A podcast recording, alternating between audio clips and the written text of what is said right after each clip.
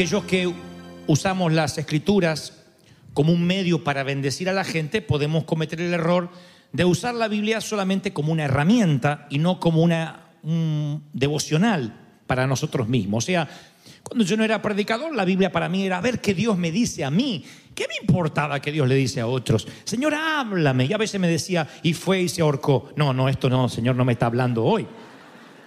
Y buscaba otro, hasta que finalmente el Señor me hablaba. Luego pasé un tiempo donde la agenda se me atiborró, eh, por alguna gracia inmerecida de Dios, yo tenía muchas cosas para hacer, disque o supuestamente para el Señor, y descuidé mi devocional privado. Y entonces me di cuenta a tiempo de que yo era un cristiano, justamente, valga la redundancia, a medio tiempo. Y tal vez conozcas esa sensación, donde tus múltiples roles se transforman en trabajos completos que compiten con tu devoción con Dios, que restan energía a tu fe, que le restan tiempo de calidad a tu servicio al Señor. Puede, que seas mamá de tiempo completo, por ejemplo, bueno, todas las mamás son la mayoría a tiempo completo, pero eso hace que inconscientemente seas seguidora de Cristo a medio tiempo. Eh, los chicos te drenan, te vampirizan todo el tiempo, si tienes menores en casa, sabes lo que estoy hablando, desde la mañana hasta la noche. No hay madres que tengan vacaciones de madre. Tienes que trabajar, tienes que seguir adelante. Conste que te estoy justificando. Estoy diciendo, bueno, por eso es que no tengo tiempo para orar. Dices, claro, te entiendo.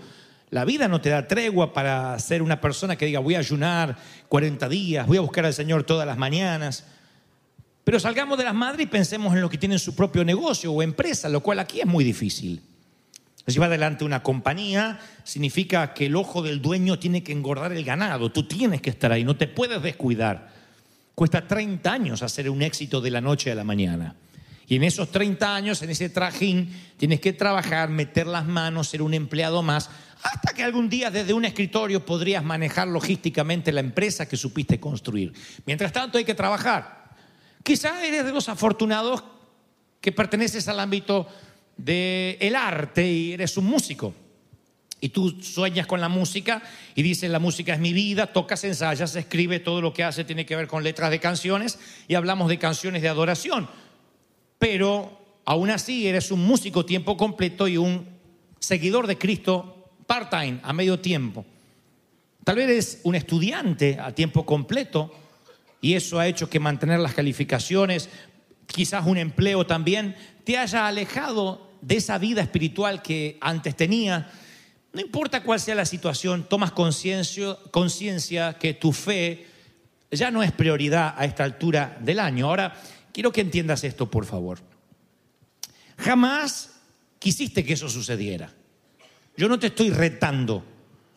Pero algo cambió en tu entrega, en tu pasión. Hay tantos tironeos de la vida, tantos surmenage, estrés, que ahora, si te tuvieras que definir de manera cruda y brutalmente honesta, dirías, sabes, soy amante del mundo a tiempo completo y part-time seguidor del Señor.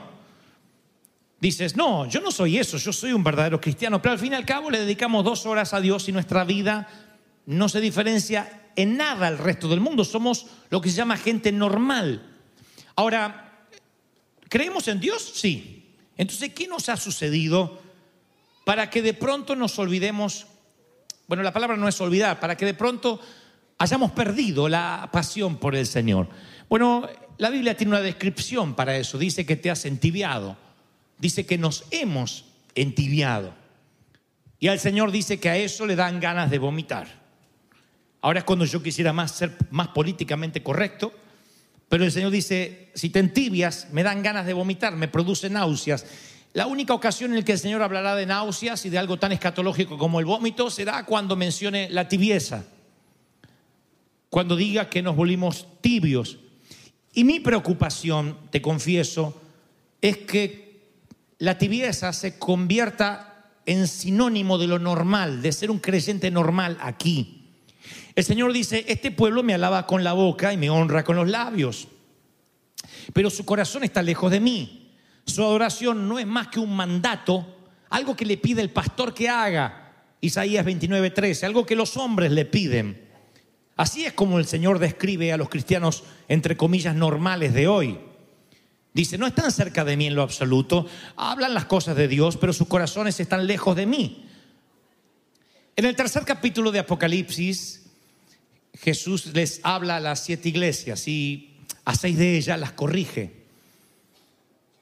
Les dice algo bueno a cada una al final. Parece que está enfadado Jesús, pero al final les dice algo bueno. Pero no dice nada positivo respecto de la séptima, la iglesia de la Odisea. Así que me puse a investigar geográficamente y descubro, y está al alcance de todos ustedes, que la Odisea era una ciudad, una, una ciudad cosmopolita, pero fenomenalmente rica. Era más o menos una capital del placer. Había grandes hoteles, eh, malls, shopping, eh, residencias. Era similar a lo que sería Las Vegas, Nevada hoy, por poner un ejemplo, o, o New York, la Gran Manzana. 35 años de que Jesús le hablara a las siete iglesias, había ocurrido un gran terremoto en la Odisea. Él había devastado. Pero como esta ciudad era tan rica, la volvieron a reconstruir, tenía mucho dinero, y la reconstruyeron mucho mejor que antes del colapso del terremoto. Una ciudad maravillosa. Así que en el, renacimiento de esta antigua capital del placer, tuvieron que pagar un precio alto. En algún momento, entre la reconstrucción de la ciudad y el disfrute de las novedades, se olvidaron del Señor. Claro, creían en el Señor. En el mensaje a las siete iglesias no es Jesús hablándole a seis convertidas y a la mundana de allá diciéndole que se van a ir al infierno. Son, son siete iglesias que tienen nombre de que viven, de que hablan en nombre del Señor y entre ellas está la Odisea. Pero el Señor les está diciendo, claro que creen en mí, pero su estilo de vida no se parece a gente que creyera en mí. Y Jesús les dice, conozco tus obras, sé que no eres ni frío ni caliente. Ojalá fueses lo uno o lo otro. Apocalipsis 3.1. Ojalá fuese frío. ¿Por qué diría el Señor, ojalá fuese frío? Porque el frío está mucho más cerca de tener un encuentro con Dios que el tibio. Siempre. Uno pensaría, no, entre frío y caliente, el más cercano a caliente es tibio. Esa es una falacia. Bueno, no soy muy espiritual, pero casi. Por lo menos no soy frío como este mundano, que se acuesta con cualquiera. Hmm, yo las elijo.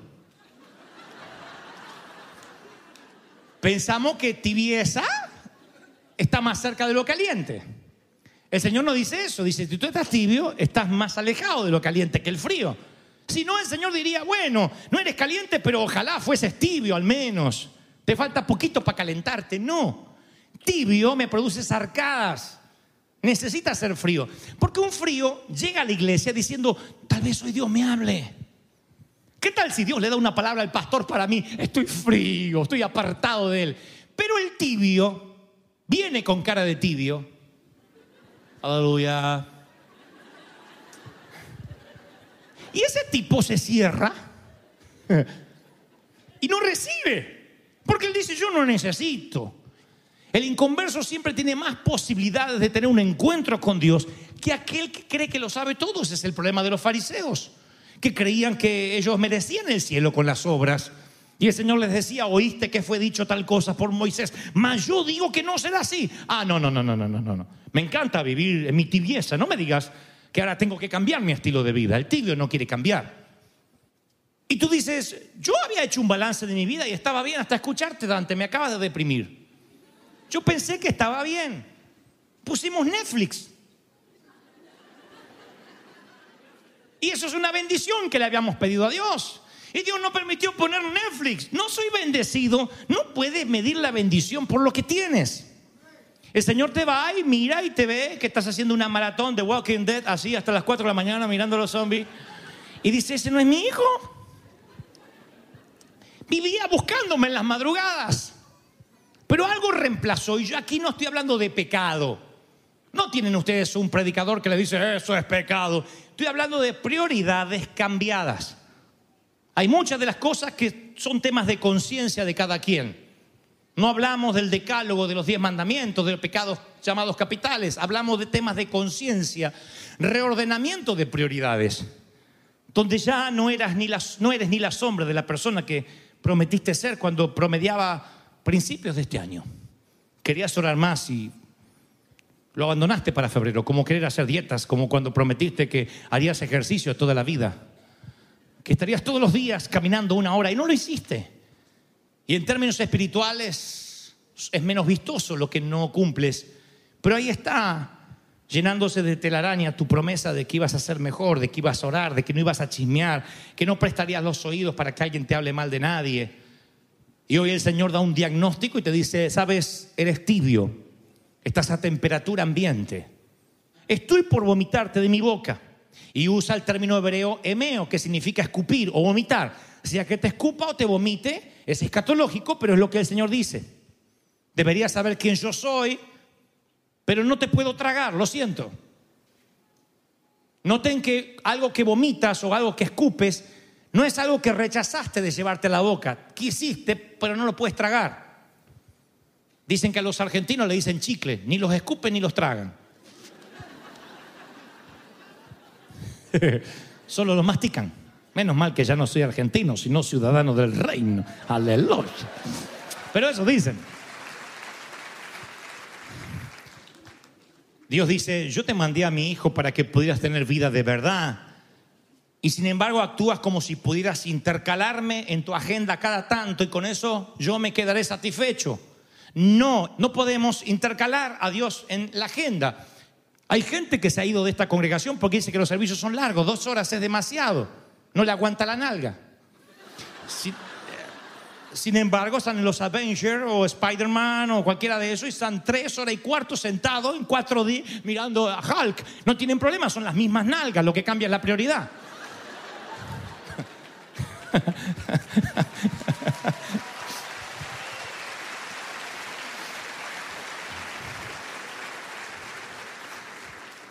En la gramática hay una palabra que a mí me sorprendió siempre que es oxímoron.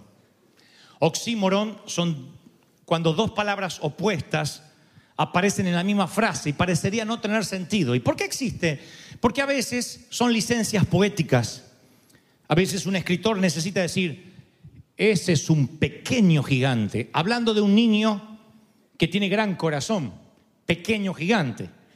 Es como decir, qué hispano puntual. Eso es un oxímoron. Si es hispano no es puntual y si es puntual no es hispano. Pero el colmo de los oxímoron sería un cristiano tibio. Porque si es cristiano no puede ser tibio y si es tibio no puede ser cristiano, porque un cristiano es que tiene la vida de Cristo. Y los últimos capítulos del Señor se definen como la pasión de Cristo. Tener a Cristo es pasión. Así que creo que si uno es cristiano tiene que diferenciarse del resto. ¿Cómo podría ser tibio? De allí es que Cristo, el Señor dice, yo te meto en mi boca, no te puedo digerir porque no eres ni una cosa ni la otra. Se supone que debía ser cristiano, no puede ser tibio. Porque el problema es que puede ser tibio sin saberlo, ese es un problema. Que me dice, sabes, pastor, yo no lo había visto así, Dante, yo no sabía que era un tibio, yo pensé que hacía las cosas medianamente bien esa gente no me preocupa tanto. Si estás en ese grupo no me preocupas tanto porque hay esperanza, te la diré en pocos minutos antes de culminar.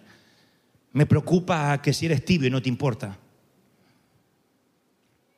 Porque entonces no habrá mensaje, no habrá prédica que te haga reflexionar. Tú dices, déjame con mi tibieza, estoy bien. Buscaré una iglesia donde me den donas y café y la prédica sean 15 minutos sacadas de una galletita de panda y luego me iré a casa. Si eres tibio y no te importa, entonces realmente me preocupas. Porque estás produciéndole arcadas al Señor. Ahora se dice, wow, no sabía que era tibio. Pensé que yo servía mucho al Señor. Hey, soy pastor, soy músico. Se supone que soy de los que están a un nivel más alto que el resto de las ovejas. O no, estás más propenso a olvidarte por qué servías. Porque yo leía mucho más la Biblia cuando era una oveja a que cuando me transformé en pastor. Ustedes dicen, eso no puede ser. Oh, claro que sí. Yo leía la Biblia entera, devocionalmente, para que Dios me hable a mí. Háblame, Señor, háblame. Por favor, Señor, háblame. Dime qué tengo que hacer. Yo leía las escrituras. Diferente a ver qué puedo predicar. Ah, esto le va a venir bien a la iglesia. De pronto el profesionalismo puede obnubilar el deseo de niño que yo tenía de acercarme a Él. Y claro, Dios me usará, Él usará sus burros siempre. Pero yo me habré perdido el banquete en pos de servir a los demás. No quiero ser camarero, yo también quiero ser un comensal. Pero si me vuelvo tibio, seré solamente un camarero. Tal vez sientes que estás bien simplemente porque todo te está yendo perfecto. Dice, facturé bien este año, así me dicen aquí. Facturé bien este año, así que termino el año en bendición. Fue un buen año. La Odisea miraba su gran ciudad y decíamos, Dios está con nosotros. Casualmente es la única iglesia que Dios le dice, los vomitaré. Porque Dios no mide como nosotros medimos. Dios pone la cinta en el corazón. Recuérdalo, Samuel. No está entre estos hijos el próximo rey de Israel. Yo no miro lo que mira el hombre. porque se nos olvida eso? El Señor dice, yo necesito verte el lunes como eres, el miércoles, el jueves, en tu intimidad, no en la iglesia.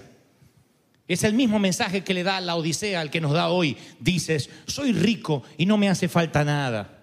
Estoy cómodo, tengo Netflix.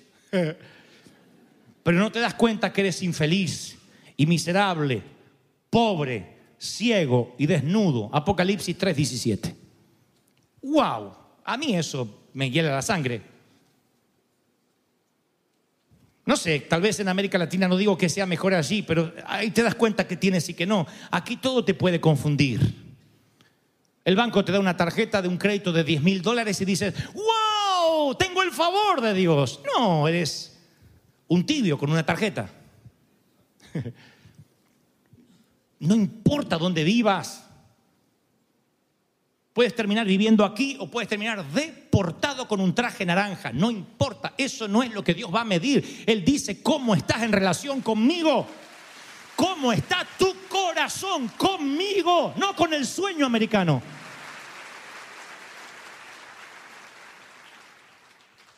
¿Estás dispuesto a darlo todo por mí? Eso es lo que sigue preguntando el Señor a través de la historia.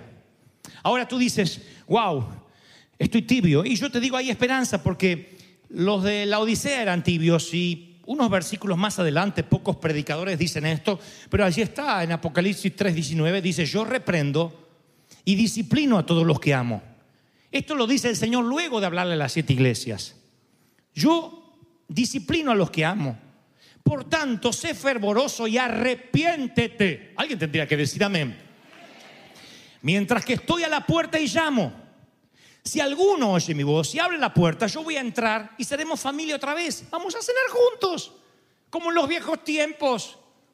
Y al que sea vencedor, le daré el derecho de sentarse en el trono conmigo, así como yo vencí y me senté con mi padre en el trono. Así que el que tiene oídos no sea menso ni cabezón y escuche lo que trato de decir. El Señor dice, cuando me conoces, cuando dejas de ser tibio, el mundo ya no es tu hogar, te sientes incómodo, te sientes distinto, ya no estás pendiente de cómo te va. Cambia tu generosidad. Ves al dinero como una herramienta para bendecir, en lugar de una herramienta para acumular. Ya no piensas en graneros, sino en canales de bendición. Tu mente cambia. Señor, dame para bendecir. Se me termina la vida acá. Se me termina la vida. Tú lo único que quieres es sentarte conmigo y cenar conmigo. Dame recursos para bendecir. Te das cuenta, ya no cam cambia las prioridades. Ya no estás pendiente de qué tienes, sino cuántos puedes dar, a quiénes puedes bendecir. Eso ocurre cuando te llenas de pasión por el Señor. Ahora decimos, el Señor me está llamando a orar. Un día de esto voy a hacerlo, nada más que ahora no puedo. A mí me sorprende que en Cantar de los Cantares 5.2 no hay una licencia poética mía. Esto lo leeré textual, no voy a parafrasear, dice la muchacha. Lo voy a hacer lo menos femenino posible porque después salgo en YouTube.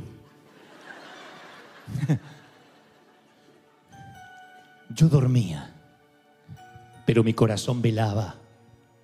Y oí una voz. Mi amado estaba a la puerta. Hermana mía, preciosa mía, paloma mía, déjame entrar. Parece un paso de Shakespeare, de Romeo y Julieta, pero es Cantar de los Cantares, un libro canónico, inspirado por el Espíritu Santo.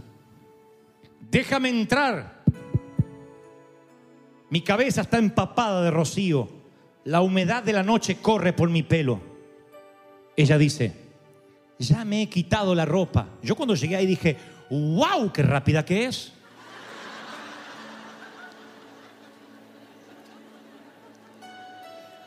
Pero luego aclara, ¿cómo me voy a volver a vestir para abrirte la puerta? Lo que está diciendo es me puse el pijama. Dicen los colombianos, estoy en pijama y no puedo salir. Ya me he lavado los pies. ¿Cómo ensuciarlos de nuevo? Yo es la misma que dice, mi corazón, eh, yo dormía, pero mi corazón velaba por mi amado. Sí, una tibia. Señoras y señores, bienvenidos a una histérica. Está esperando al amado, el amado viene y a ella le duele la cabeza. Mi corazón velaba. Ábreme. Me lavé los pies.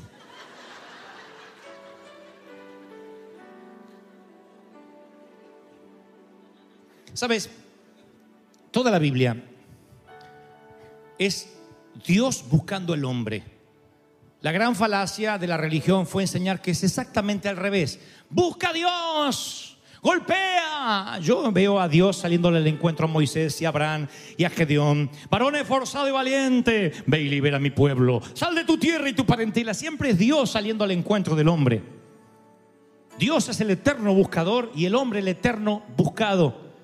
Entonces, grábate esto, escríbelo en las tablas de tu corazón, átalo a tu cuello. El secreto no es que tú ores, el secreto es que tú abras cuando Él llama, que tú respondas cuando Él dice tu nombre. Ese es el secreto. Ese es el gran secreto.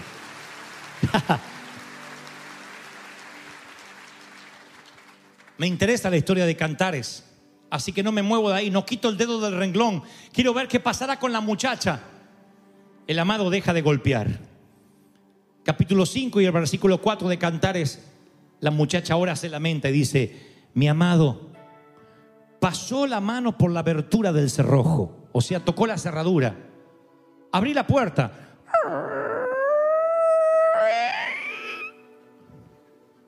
Se me estremecieron las entrañas al sentirlo. Me levanté a abrir mi amado.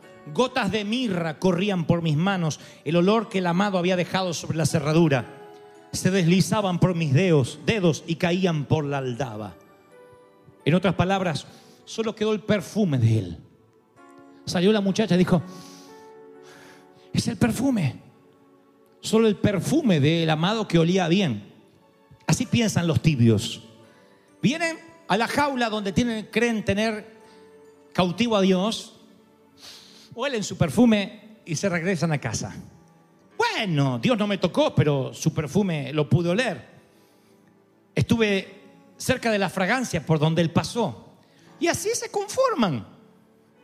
Se conforman con la fragancia de lo que alguna vez fue un avivamiento. Aquí estuvo Dios y andan como los turistas en Israel. En esa piedra pisó, allá bautizó. ¿De qué me sirve estar donde estuvo si no puedo estar donde Él está hoy, ahora, conmigo vivo? Aleluya. Él está vivo. ¿Para qué quiero saber dónde estuvo si Él puede estar aquí? Hoy, ahora. Le abrí a mi amado. Versículo 6. Y ya no estaba allí. Ella está tratándose de vestir. Se había marchado y tras su voz se fue mi alma. Lo busqué y no lo encontré. Lo llamé y no me respondió. Amado, ¿dónde estás? Salí por las calles y los soldados, los que vigilan las murallas, se burlaron de mí como si fuese una ramera, buscando a un tipo. Así que yo le ruego, mujeres de Jerusalén, que si se encuentran con mi amado, le digan que estoy enferma de amor. Sentimientos correctos. Nada más que llegó tarde.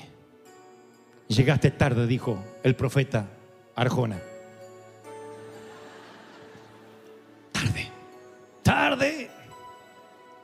¿De qué te sirve decir yo amo al Señor si cuando golpeó mirabas tele?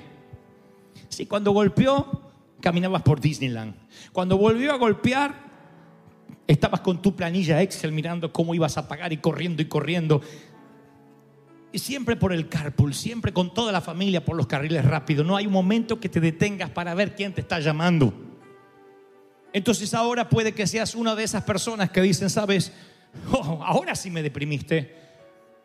Yo no, no sabía que era tibio, sino que no sé cómo hacer para que el amado vuelva a la puerta. Y entonces yo tengo un secreto para darte, te prometo que es el último, es el de Bartimeo. Bartimeo no podía ver a Jesús, no sabe cómo luce Jesús, no sabe cómo luce un profeta, mucho menos uno que se dice ser el Mesías, así que él es ciego. Así que tiene que pedirle a alguien que sí lo está viendo, tiene que decirle, hey, hey, ¿es él? Dime que es él, dime que es él.